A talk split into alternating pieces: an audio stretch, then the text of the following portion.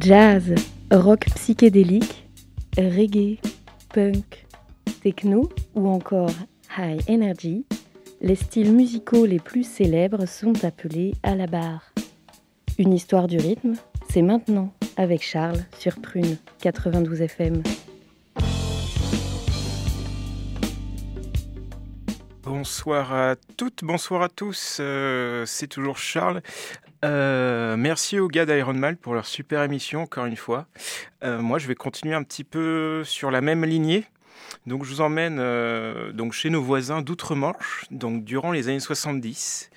Et en fait, il se trouve que c'est une époque vraiment particulière où le, premier choc pétrolier de 73 a mis un terme à la croissance des économies aussi bien anglaises que. Et donc tout cela entraîne une récession importante caractérisée par un démembrement du tissu industriel en Europe. Au Royaume-Uni, le gouvernement du travailliste Harold Wilson met en place des réformes entraînant des réductions budgétaires drastiques ainsi que des suppressions de postes de fonctionnaires. Le chômage bondit et l'inflation dépasse même les 20%, dont les coupures de courant se suivent et se ressemblent. C'est le cas aussi pour les premiers ministres britanniques où les turnovers successifs désorientent la classe laborieuse du pays, largement malmenée par la politique gouvernementale de contrôle des salaires. Et donc pour ne rien arranger à tout ça, la guerre civile en Irlande du Nord fait rage entre les protestants et les catholiques qui divisent l'opinion publique dans tout le Royaume-Uni. Les horreurs de ce conflit sont aussi tristes que la xénophobie qui monte avec l'arrivée toujours plus croissante de migrants issus des pays des anciennes colonies britanniques. Le gouvernement est souvent en fait critiqué et même parfois la reine est en fait malmenée. Bref, vous l'aurez compris, il ne fait vraiment pas bon vivre au Royaume-Uni durant cette décennie 70.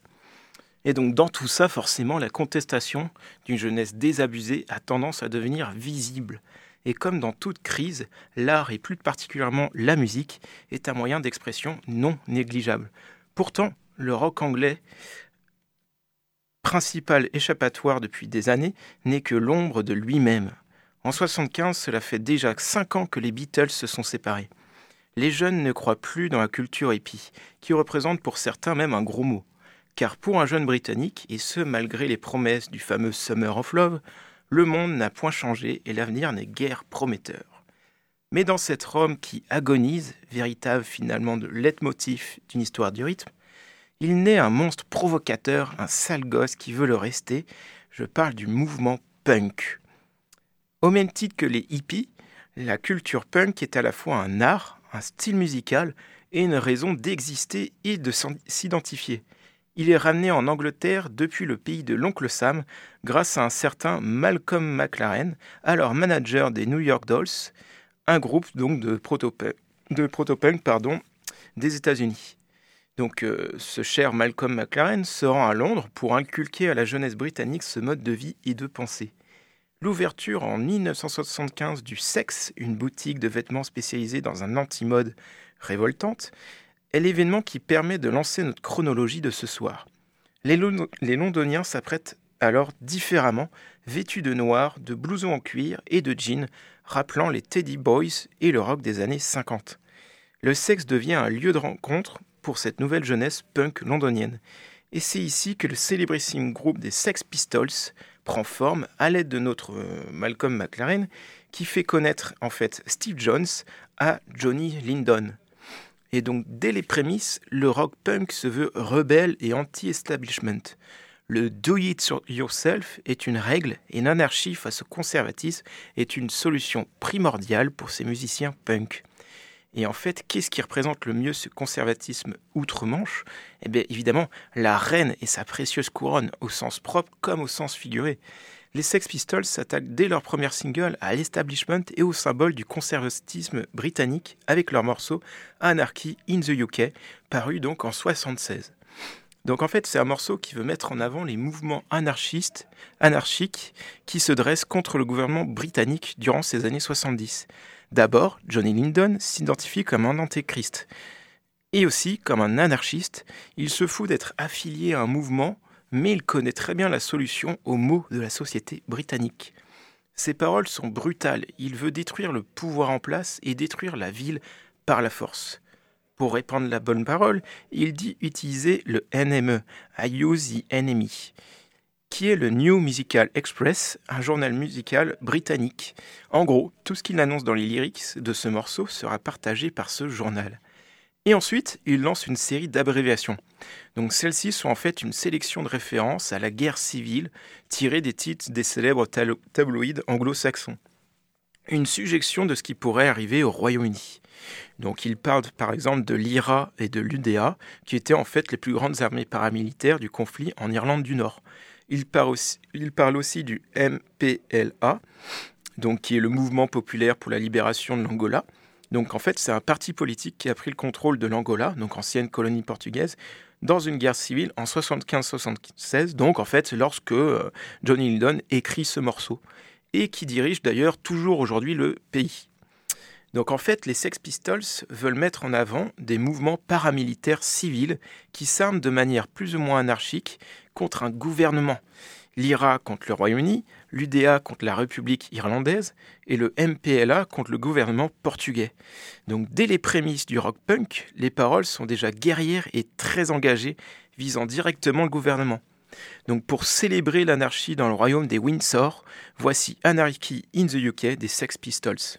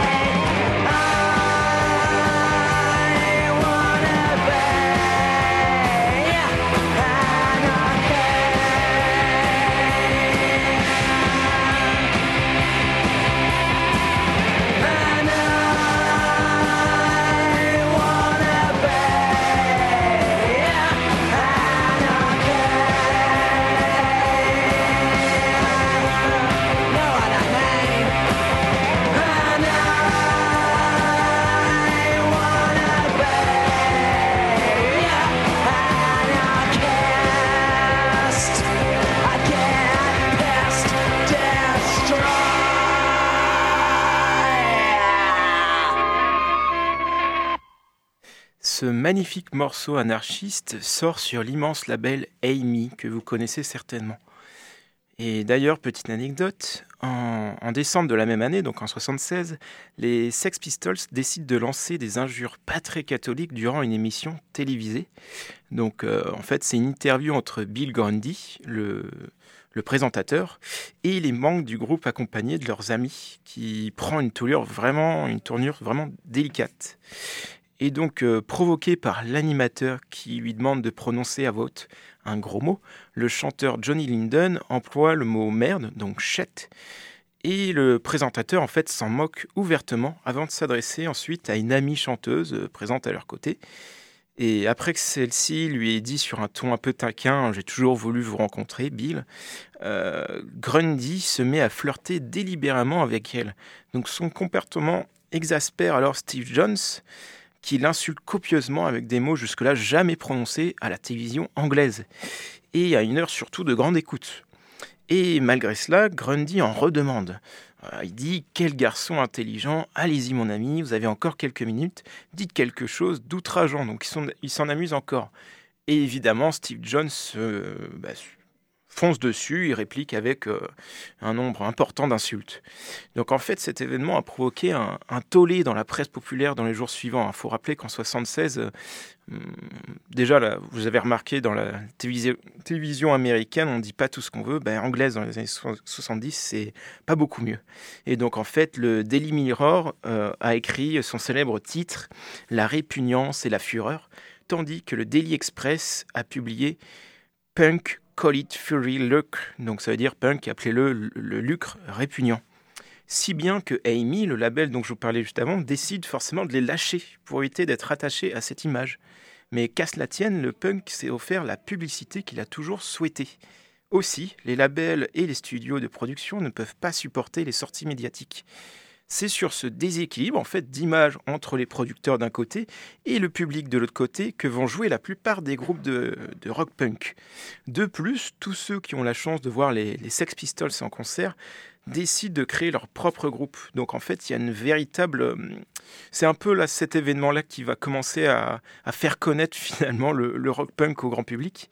Et donc en fait, à partir de 76, donc l'Angleterre et surtout évidemment Londres euh, deviennent euh, l'épicentre en fait de la contre-culture punk. Et donc, ben, évidemment, c'est à ce moment-là qu'un autre groupe apparaît. Je, je, parle des Clash, les célèbres Clash. Et euh, le nom du groupe est en fait en parfaite phase avec une Angleterre secouée par de nombreuses violences et tensions racistes et sociales, où en fait le clash des générations est omniprésent. Donc pour bien débuter leur carrière, le morceau White Riot, donc euh, blanc, est leur premier single. Il sort quelques mois après celui des Sex Pistols, donc là on est maintenant en mars 77. Donc c'est un morceau vraiment très court qui dure euh, moins de deux minutes, mais aussi très intense avec seulement trois accords enchaînés euh, rapidement. Et les paroles ont créé une polémique où certains journalistes ont pensé à un racisme exacerbé.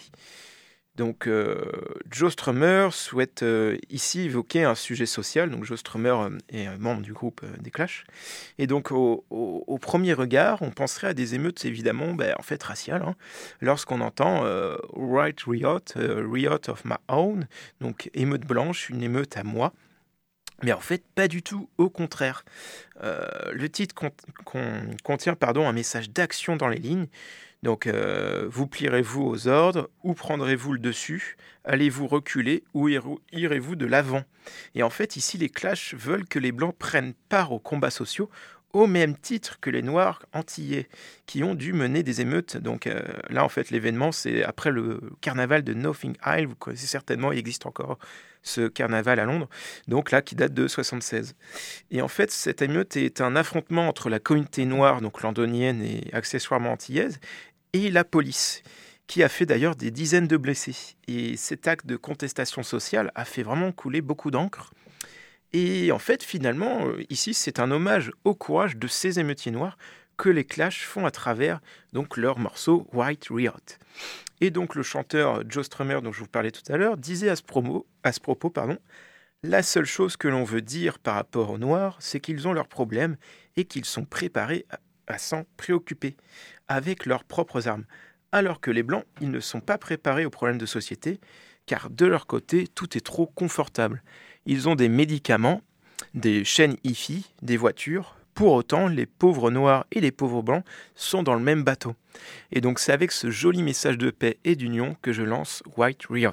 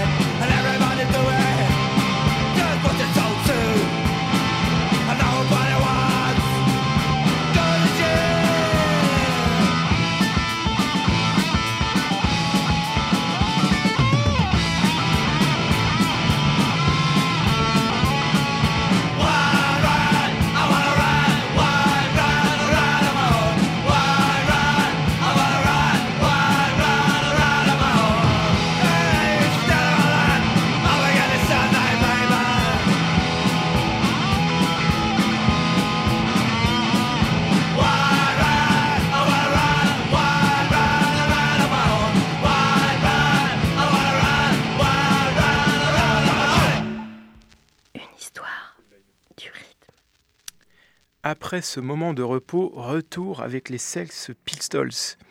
Donc en mai 77, ils sortent le morceau qui ont fait leur popularité, God Save the Queen. Il est publié juste après le premier son des Clash et surtout durant le jubilé d'argent de la reine d'Angleterre. C'est l'un des morceaux de rock punk qui a donné le plus de polémiques. Le titre est évidemment directement emprunté à God Save the Queen, donc l'hymne national britannique.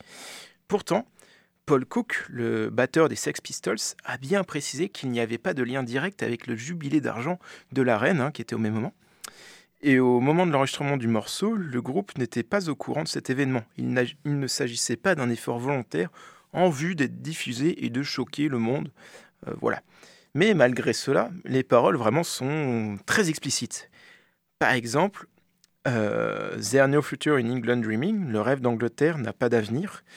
Uh, we are the flowers in the dustbin, we are the future, your future. Nous sommes les fleurs dans la poubelle, nous sommes l'avenir, votre avenir. Et d'ailleurs, encore mieux, Elisabeth II est présentée comme n'appartenant pas à l'espèce humaine et incarnant, incarnant même un régime fasciste débilitant.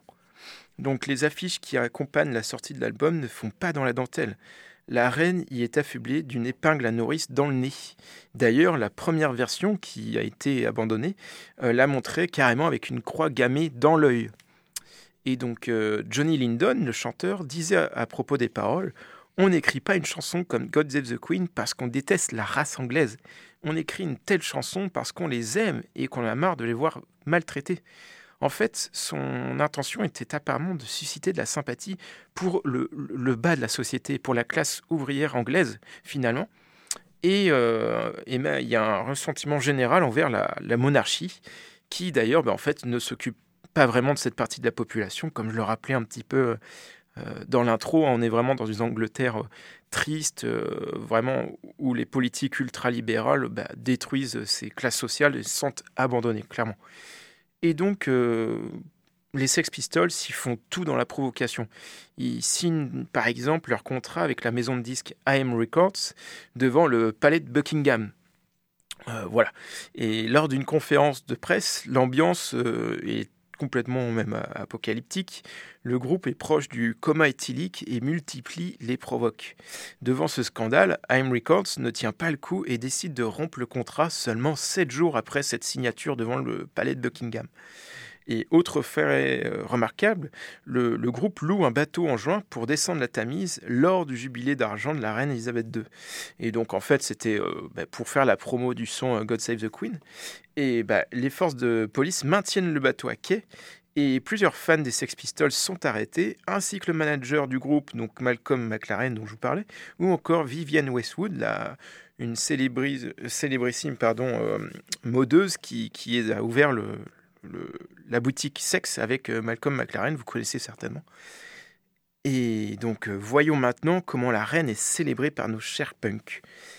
Il est 23h, vous êtes bien sur Prune 92 FM, dans une position confortable, vos paupières sont lourdes, ma voix est un nuage léger, un tranquillisant. Vous vous endormez Non, je déconne, certainement pas.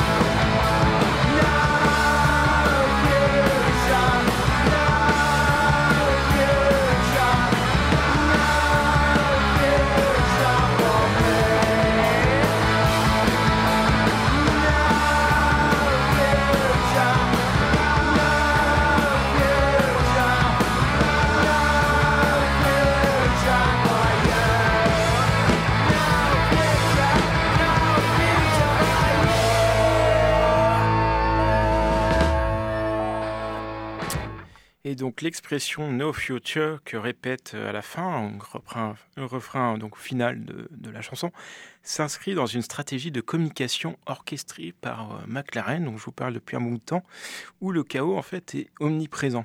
Mais ce no future est surtout devenu emblématique du mouvement punk rock.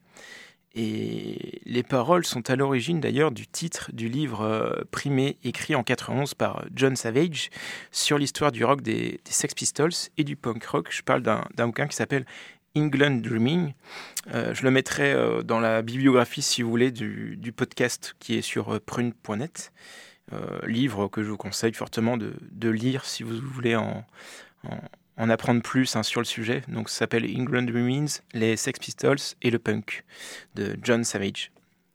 Et donc reprenons, au même moment, donc en mai 1977, sort le morceau Remote Control, toujours des clashs.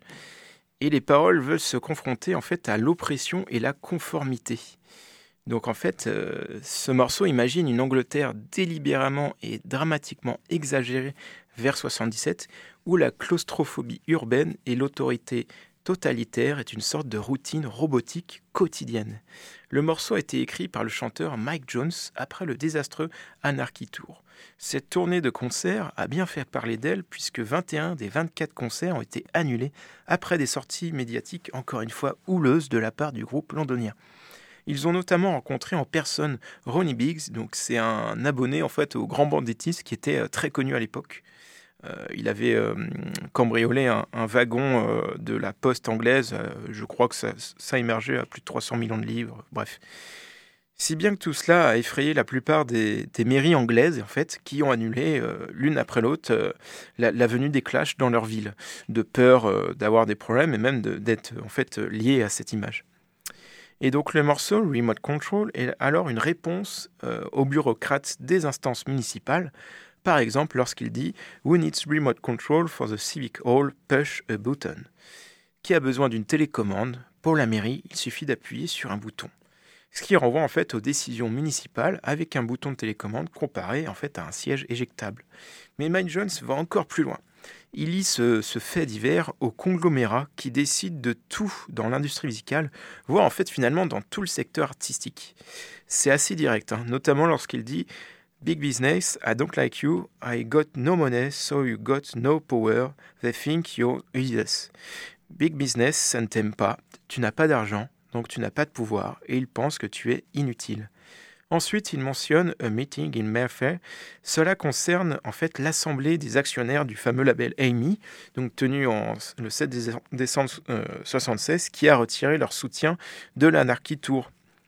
Et donc, en fait, euh, la chanson fait également, en plus, aux allusions, aux politiciens infortunés, où ils se demandent si le Parlement anglais a vraiment une utilité, signe probant de leur attachement en fait à l'anarchie. Voyez par vous-même, who needs the parliament, sitting making laws all day, they all fat and old, queuing for the House of Lords? Qui a besoin du Parlement?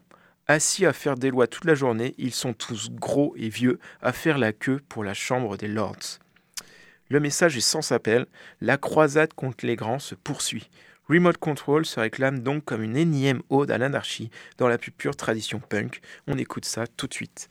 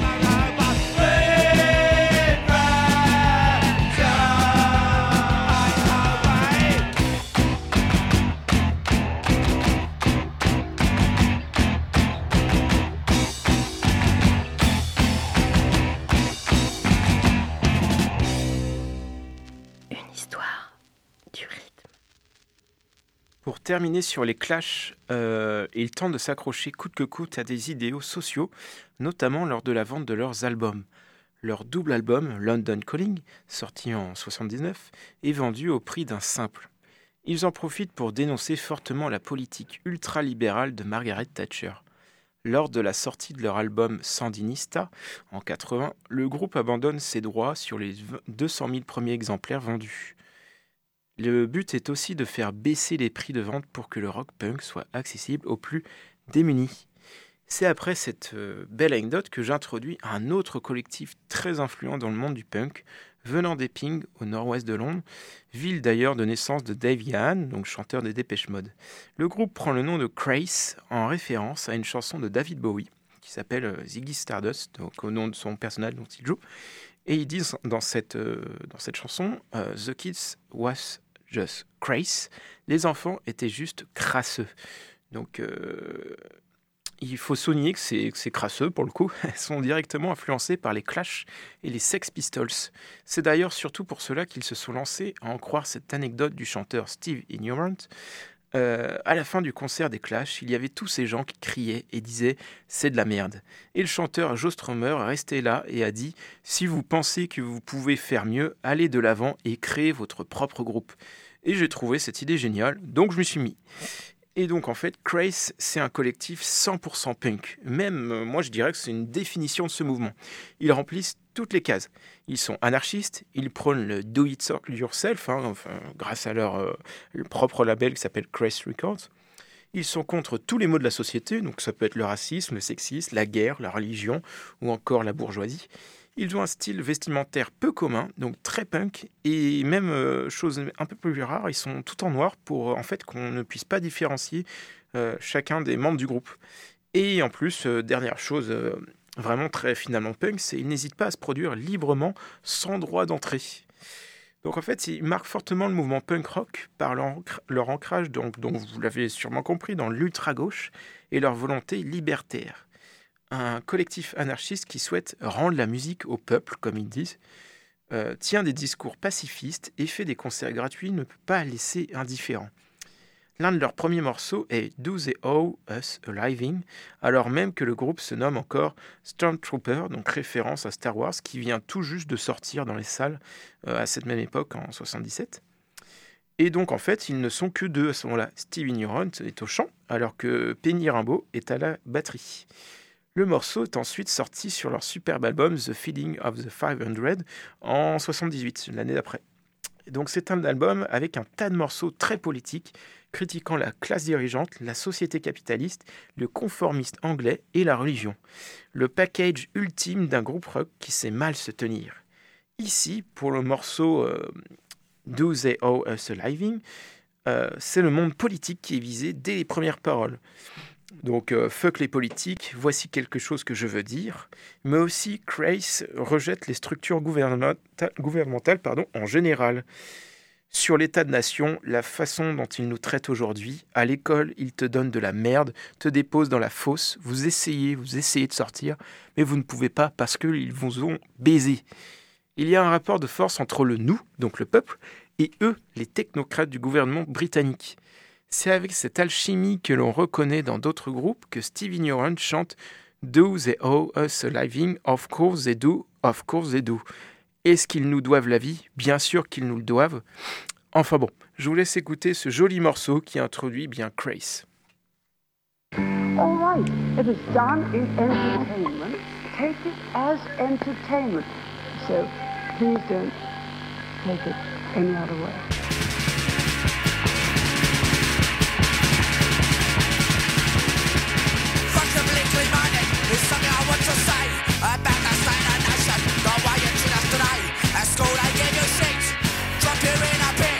Try, you try, you try to get at me. Can't because they facts you out Then you're a prime example And that ain't mustn't be. This is just a sample It's up to you and me. Do they owe us a living? Of course I do, of course I do. Oh, us a living Of course I do, of course I do. Oh, us a living Of course I fucking do. They don't want me anymore. Quit on the floor. Used to call me sweetie I know what is blading Now I am different. Left to bust my head You love to see me come out Lata söylemekten Durayan accelerate. Goes I do, of I do. I will accelerate. Goes I do, of I do. I will accelerate. Of course I fucking do. Maybe that is all to me I'm never gonna get Back at this I roll up Until next day.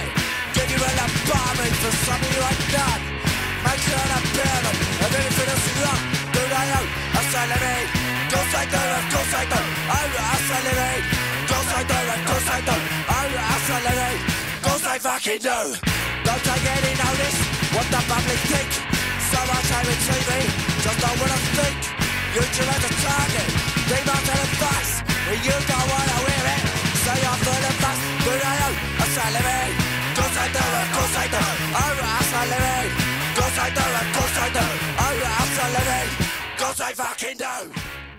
Hmm, c'est savoureux, tellement savoureux que je vais bien vous resserrir un petit peu de Craze parce que c'est vraiment génial. En fait, ils ne se sont pas arrêtés à un simple fuck aux politiciens britanniques. Donc, morceau du même album qui est intéressant parce qu'il veut montrer que le punk n'est plus, Punk is Dead sort en 78 donc.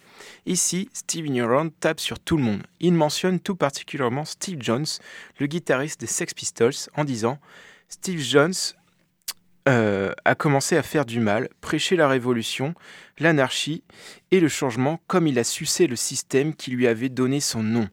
En fait, il veut critiquer l'incohérence des Sex Pistols qui pourrait laisser croire à un groupe très punk, très do-it-yourself et fuck le système, mais pas tant que ça en définitive. Les Sex Pistols, hein, on l'a vu un petit peu précédemment, ont changé à trois reprises de label, passant d'abord par Amy, mais aussi par Virgin, pour enfin arriver chez IM Records. Ce sont tous, de très gros labels qui vont en fait en contradiction totale avec l'esprit punk. Steven Murans en profite pour aussi pour taper sur euh, Pally Smith, donc la, la, marraine punk, où il la compare euh, à du napalm en fait, en plus de l'accuser de trop s'inspirer d'Arthur Rimbaud, le célèbre poète français. Il se trouve que Patti Smith est effectivement fan de ce poète, euh, lui vend un véritable culte au point d'acheter sa maison d'enfance. Or, il se trouve que Penny Rimbaud, le batteur de Crace, a pris ce nom de scène en hommage aussi au poète français. Donc, on voit très bien qu'il y a une confrontation entre les deux musiciens, et il semblerait que Crace n'apprécie pas trop ce point commun que, souhaite euh, Patti Smith, enfin, d'après leur dire. Mais ici, le groupe veut surtout souligner un engagement apparemment trop faible de Patti Smith aux idéaux punk et certainement le fait qu'elle soit produite par Jimmy Lovin, un homme d'affaires américain très intéressé par l'argent qui va se faire connaître plus tard en produisant Eminem et Dr. Dre notamment. Ce qui est visé ici, c'est l'attachement encore trop important de Patti Smith pour le monde des affaires. Mais ce n'est pas tout. Craze s'attaque encore à un autre groupe punk tout aussi célèbre lorsque Steve Ignorant dit CBS promeut le clash, mais ce n'est pas pour la révolution, c'est juste pour le cash. Ils disent directement, ils euh, visent directement le fameux groupe londonien, bien qu'ils soient inspirés par le précepte du do it yourself. Les Clash choisissent pourtant à ses débuts de signer dans un major plutôt que chez un label indépendant. Ils signent avec la firme CBS Records pour la somme de 100 000 livres, ce qui est une somme euh, vraiment importante à l'époque si, bien que certains fans sont donc décontenancés.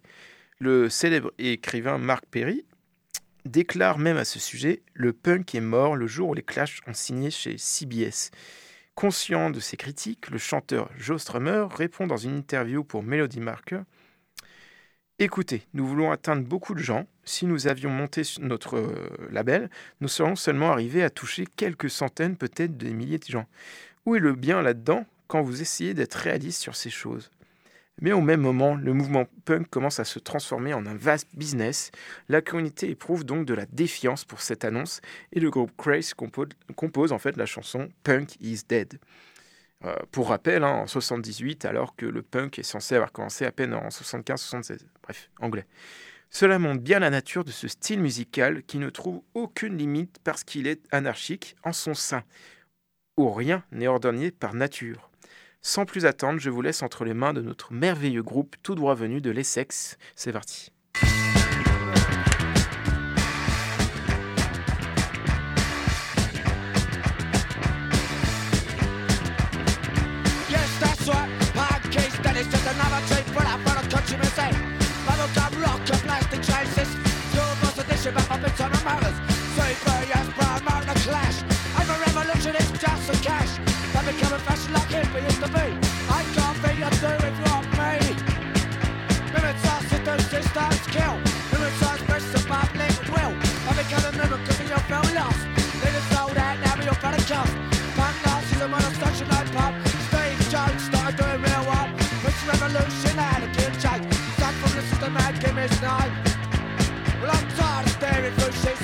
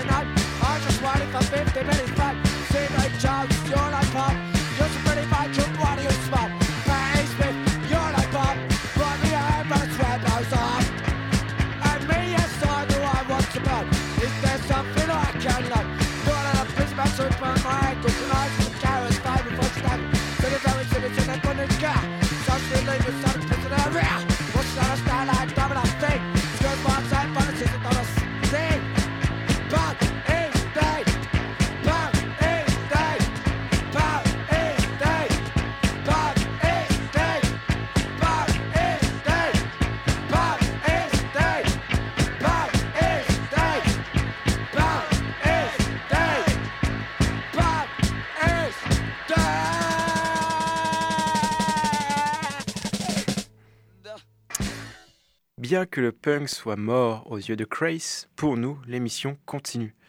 Toujours en 78, mais cette fois-ci, il faut que je vous parle d'un autre groupe intéressant, tout, tout droit venu de Belfast, alors en proie à des tensions religieuses extrêmes. Il s'agit de Steve Littlefinger. Ce savoureux groupe est connu pour ses propos engagés autour de la difficulté de la vie en Irlande du Nord, causée par la guerre civile et aussi les clivages religieux. En 78, c'est un groupe récent de seulement un an qui connaît déjà un certain succès auprès des médias. Et le succès commercial débute dès leur premier single, grâce à l'appui de John Peel, le célèbre animateur radio. Suspect Device, morceau résolument punk, se, veut- se vend pardon, autour de 30 000 exemplaires. En plus, il est publié sur le propre label du groupe pour bien faire les choses. Pour l'anecdote, Gordon Ogilvy, un journaliste proche du groupe, a montré à Jack Burns, le chanteur, des textes préliminaires pour une chanson possible. Gordon m'a demandé si j'avais écrit quelque chose de pertinent où j'avais grandi. Et d'ailleurs, il faut savoir que Jack Burns est fils d'ouvrier, hein, lors du vieux Belfast de l'après-guerre. Il m'a littéralement donné des paroles finies de Suspect Device. Je n'arrivais pas à y croire. Voilà un gars qui pensait exactement comme moi. J'irais jusqu'à dire qu'à partir du moment où il m'a remis ce bout de papier, le groupe a changé. La, fa- la face avant du disque annonce la couleur. Il s'agit d'une photographie de dispositifs explosifs utilisés par l'IRA, donc euh, groupe paramilitaire hein, euh, nord-irlandais, pour incendier les locaux commerciaux. Ce morceau va directement à l'encontre du gouvernement britannique et de son armée qui ne laisse aucune marge de manœuvre aux républicains. En disant que leurs solutions sont nos problèmes, Jack Burns veut montrer que le conflit n'arrange personne. Ce souci de l'immobilité est renforcé en dénonçant qu'ils ont construit un mur. Il faut faire le lien avec le mur de Belfast qui sépare depuis 69 les quartiers catholiques des quartiers protestants sur plusieurs kilomètres. Il est d'ailleurs appelé naïvement mur de la paix. Pour lui, le gouvernement britannique applique une répression sévère envers un peuple qui souhaite la liberté. En plus, Jack Burns utilise aussi intelligemment le nous et le il. They take away our freedom in the name of liberty. Il nous enlève notre liberté au nom de la liberté. Ce cri d'alerte adressé au gouvernement britannique témoigne d'une fatigue grandissante de la jeunesse de Belfast. Il faut rappeler que les membres de Still Littlefinger ont à peine 20 ans et que ce single s'est très bien vendu alors qu'ils sont novices. Cela montre bien l'état d'urgence de cette jeunesse face aux maux de la société qui se regroupent sous l'influence du punk. Je suis donc heureux de vous faire écouter Suspect Device de Steve Littlefinger sur Prune 92 FM.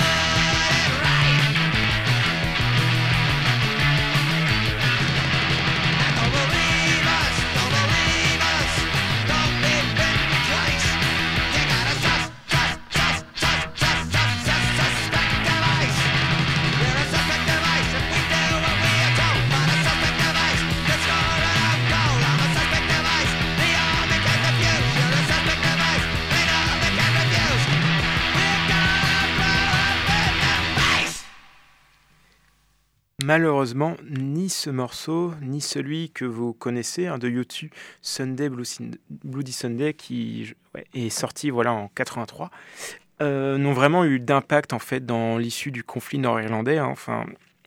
Malheureusement, il existe encore aujourd'hui des grosses tensions en Irlande du Nord et les, murs de la paix dont je vous parle, qui en fait, euh, comment dire, le gouvernement à partir de 2013 avait décidé, euh, avait dit bon ben on, met 10 ans pour les, détruire quoi, pour dire terminer la guerre, mais en fait ils sont encore euh, tout à fait là. Hein. C'est comme si le mur de Berlin existait encore. Voilà. Donc bon, malheureusement, c'est encore une histoire d'actualité. voilà, je pense que c'était bien d'en parler dans cette émission. Finalement, le punk euh, a raison d'exister. Donc reprenons plutôt le fil de notre histoire. L'année 76 voit l'apparition d'un groupe 100% féministe répondant au doux nom des Slits, qui veut dire littéralement les fentes, allusion qui ne laisse que peu de doute quant à l'utilisation intéressante du second degré de ce joli groupe londonien. Donc euh, elle ne s'identifie pas directement au rock punk, bien qu'elle applique la règle du do it yourself, prends ta guitare et joue. Leur son est primaire, désaccordé, accompagné de cris étranglés. Et pour terminer sur le groupe en général, elles sont souvent décrites comme les petites sœurs des Sex Pistols ou des Clash. D'ailleurs, elles comptent parmi leurs fans le chanteur des Sex Pistols Johnny Lindon, mais aussi John Peel, l'animateur radio dont je vous parlais euh, juste avant. Et en fait, les, les, filles du punk ne font pas dans la délicatesse et n'hésite pas dans la provocation sexuelle entre mots trash et positions sans ambiguïté, poussant souvent plus loin que leurs collègues masculins. C'est bienvenu dans un pays où le machisme fait son œuvre, malgré le fait que les deux postes politiques les plus importants du pays soient occupés par des femmes, pour rappel. Hein. Donc la chanson la plus connue des Slits reste Typical Girls. Ce n'est pas du rock punk à proprement parler, il est plutôt d'ailleurs pop. J'aurais pu trouver d'autres sons de ce groupe qui est musicalement plus punk, mais les paroles sont plus intéressantes ici. C'est aussi parler d'ailleurs de l'hétérogénéité des groupes punk dans leur influence musicale, puisqu'ils ne s'arrêtent pas euh, à du simple rock punk pur, mais ils vont aussi écrire des, sons plus pop alternatifs ou aussi euh, post-punk. Dans le cas d'ailleurs des Slits, euh, elle n'hésite pas à se tourner vers le dub ou encore le reggae, mais aussi à faire quelques clins d'œil au jazz ou encore au funk, les confortant dans un rôle d'icône de l'avant-garde.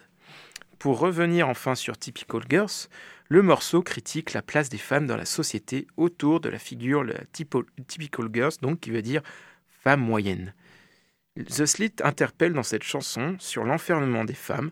Elles ne peuvent pas penser, pas se rebeller, attendre leur mari. Elle énumère tout aussi les caractéristiques imposées par la société aux femmes. La femme typique des années 70 au Royaume-Uni, une femme bien rangée, qui ne fait pas de vagues et qui se complaît dans les carcans que la société lui a imposés. Au-delà d'une dénonciation d'une société patriarcale, il s'agit aussi de dénoncer la société conformiste et la bien-pensance. Je vous laisse écouter ces douces paroles et ce joli second degré, si bien manié ici.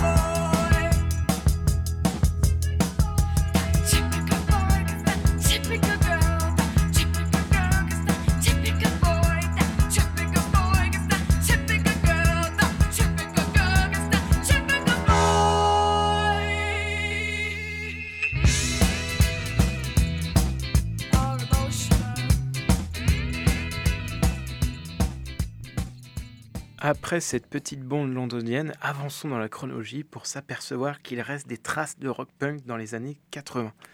Craze est en quelque sorte le dernier groupe de rock punk originel encore en activité à ce moment-là. Ils vont sortir l'album Christ the Album en 82, dont le nom laisse présager de belles choses pour un groupe de cet acabit. On y trouve le morceau Big Little A qui utilise un florilège de symboles conservateurs pour envoyer un message à ces mêmes conservateurs anglais. Dans les paroles, la figure christique est largement reprise, avec des Bonjour, c'est le Seigneur Dieu, pouvez-vous entendre? Ou encore Sur terre, chez des ambassadeurs, archevêques, vicaires, papes. Les paroles font le lien entre le clergé et son aura sur les fidèles. Par exemple, en se décrivant comme un membre du clergé, il dit Nous allons vous aveugler avec la moralité, vous ferez mieux d'abandonner tout espoir. Ou encore, nous te disons que tu feras mieux de prier parce que tu es né dans le péché. Steve donc le chanteur et écrivain du morceau, critique ici la toute-puissance qu'a l'Église sur les fidèles et que ces derniers ne sont que des victimes du clergé. Et évidemment, comme chaque son punk, il va encore plus loin en disant que la reine et en tant que figure de proue du statu quo, euh, j'établis la scène sociale. Je me préoccupe surtout de mon peuple, je vais lui donner la paix. Je m'assure qu'il reste en ligne avec mon armée et ma police. Mes prisons et mes maisons de santé ont des portes toujours ouvertes. Donc il s'agit ici de montrer que la reine est la principale figure du clergé, qu'elle applique ce que le clergé souhaite, et de manière générale la religion, et que si certains vont à l'encontre de ses préceptes, ils seront traités de fous et mis hors de la société. Si bien que la reine souhaite, d'après Steve Ignorance, que les paysans rampent s'ils n'osent s'incliner. Aussi, après s'être attaqué au clergé et à la reine d'Angleterre, le morceau Big Little A mitraille aussi Madame Thatcher en personne, la célèbre Dame de Fer et accessoirement première ministre britannique.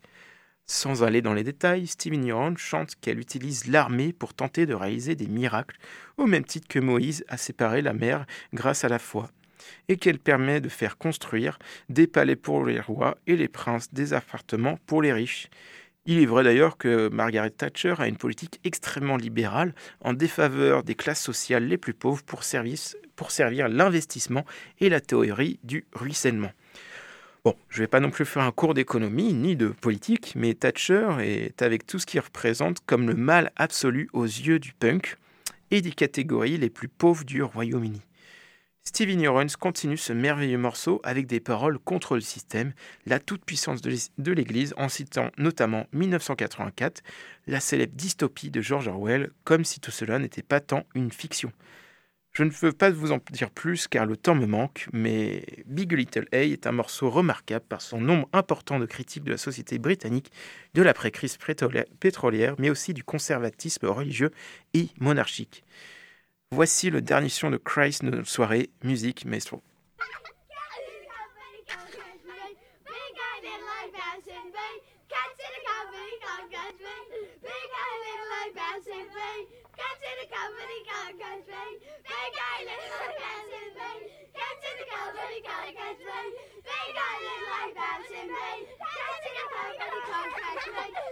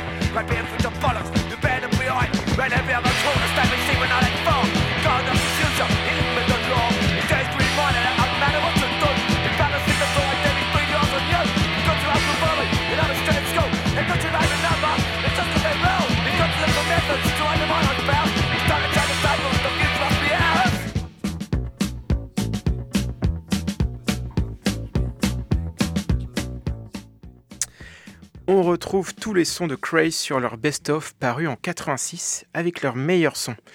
Pour une fois qu'un best-of fait le job, en plus, il est édité sur leur propre label Craze Record. Euh, je vous conseille vraiment de, bah, l'écouter, ce best-of. Il y a vraiment le, tous les sons dont je vous ai parlé de ce soir. Et vraiment que des sons superbes avec cet accent génial du chanteur. Et donc malheureusement, Crash Records ferme en 92 et emporte avec lui une histoire importante du rock punk. Malgré une chronologie qui paraît très courte, le rock punk des années Thatcher et compagnie a pu transmettre un message à la jeunesse. Ce message a pu voyager à travers de nombreux styles. Avec la renaissance de la visibilité du punk viennent des craintes de la part de nombreux participants de cette communauté qui pensent que la communauté, que la musique, pardon, est corrompue par le grand public ou le succès commercial. Ces participants annoncent qu'en signant un contrat avec un major du disque et en apparaissant sur MTV, des groupes de punk rock comme Green Day prennent part dans un système que le mouvement punk avait pour but de combattre. Vous l'aurez compris, ces controverses depuis les débuts du mouvement punk anglais, de nombreux fans de punk rock détestent le punk rock commercial, exemplifié par des groupes comme Sum 41. Dans les années 90, le punk rock est tellement incrusté dans la culture occidentale que des stéréotypes sont utilisés pour donner une image rebelle à des groupes commerciaux.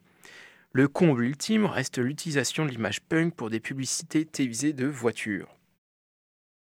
Mais rassurez-vous, punk is not dead. Malgré ce marasme notable, il existe encore aujourd'hui de nombreuses scènes underground de par le monde. C'est le cas par exemple des labels indépendants tels que Fat Re- Re- Records, pardon, L4 Records pour les États-Unis. Ensuite, du côté de l'Angleterre, on retrouve Begat Banklet Records et Partisan Records. Et enfin, pour la France, je parle de Guerilla Asso, un petit label indépendant qu'il est utile de citer ici. Pour terminer, j'ai le bonheur de vous présenter Idless, l'un des groupes préférés d'un ami qui se reconnaîtra, qui, grâce à lui, la relève est assurée. Ce groupe est typiquement punk. Pour l'anecdote, l'album Brutalisme a été enregistré lors des obsèques du chanteur et une édition limitée sur vinyle est constituée des cendres de celle-ci. Pour leur morceau Rains, Joe Talbot, le chanteur, débute par une répétition de questions adressées directement à la reine qui dit Qu'est-ce que ça fait d'avoir du sang bleu couler dans tes veines? Les paroles, en fait, font sans cesse référence au sang bleu de la royauté qui souhaite constamment détruire la classe ouvrière anglaise. C'est le retour bienvenu du punk en Angleterre et du fuck le système, où Elizabeth II n'est pas tant reine en son royaume. Pour conclure rapidement, je remercie encore une fois mon fidèle réalisateur Nelson, ainsi que ma partenaire d'écriture Amélie, mais surtout, je te remercie toi, chère auditrice ou auditeur inconnu, de m'écouter à une heure si tardive. Et enfin, je remercie aussi Charlie et Benjamin qui se dorent la pilule dans leur lit en m'écoutant, c'est très sympa de leur part. En cadeau, nous nous quittons avec Joe Talbot et sa bande de Bristol pour un album sorti pas plus tard que l'année dernière. On se voit nous le, le premier mardi de février pour de nouvelles aventures. Bonne nuit à toutes et à tous.